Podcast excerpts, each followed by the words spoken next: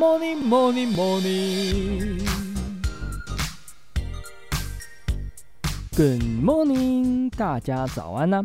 我是营养师杯盖，欢迎收听早安营养。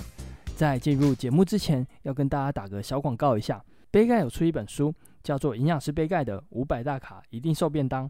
对菜单设计或是烹调有兴趣的朋友，到博客来、金石堂或是诚品都可以看到我的书哦。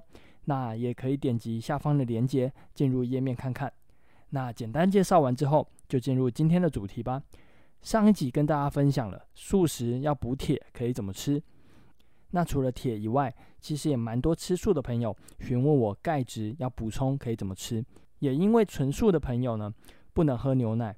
钙质的摄取来源会比较少一点点，所以今天就来分享素食补钙的三大食物。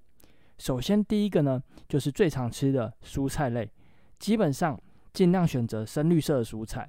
深绿色的蔬菜呢，铁质还有钙的含量都非常高，建议每餐都一定要吃到深绿色的蔬菜。那其中芥蓝菜还有青江菜这两样呢，是钙质含量最高的蔬菜，可以多吃一点。再来，第二类可以补钙的好物呢，就是坚果类。坚果类的矿物质含量蛮高的，其中又以黑芝麻的钙质含量最高。建议在餐点中，像是饭上面或者是肉上面，可以撒一点黑芝麻，增加一些配色之外呢，也可以增加钙质的摄取。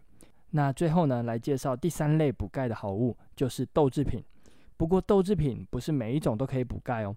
这边来跟大家分享一些迷思啊，像是有些人说豆浆可以补钙，但其实豆浆的钙质含量非常少，能够补钙质的豆制品呢，只有豆干、干丝，还有像板豆腐这几种，其他像是豆花、嫩豆腐，还有刚刚讲的豆浆以及鸡蛋豆腐都没有办法补钙，原因就在于它们里面添加的凝固剂不同，板豆腐加的是石膏，也就是硫酸钙，其中就含有钙质。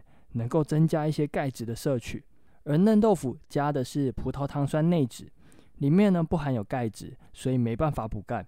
所以要透过豆制品来补钙的话，就必须要选对食物才行哦。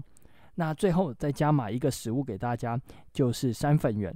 山粉圆的钙质含量也非常高，吃素的朋友在吃点心的时候，不妨可以加一点来吃哦，可以增加钙质的摄取哦。那今天早安养就到这边喽。分享素食补钙可以怎么吃，希望可以帮助到大家。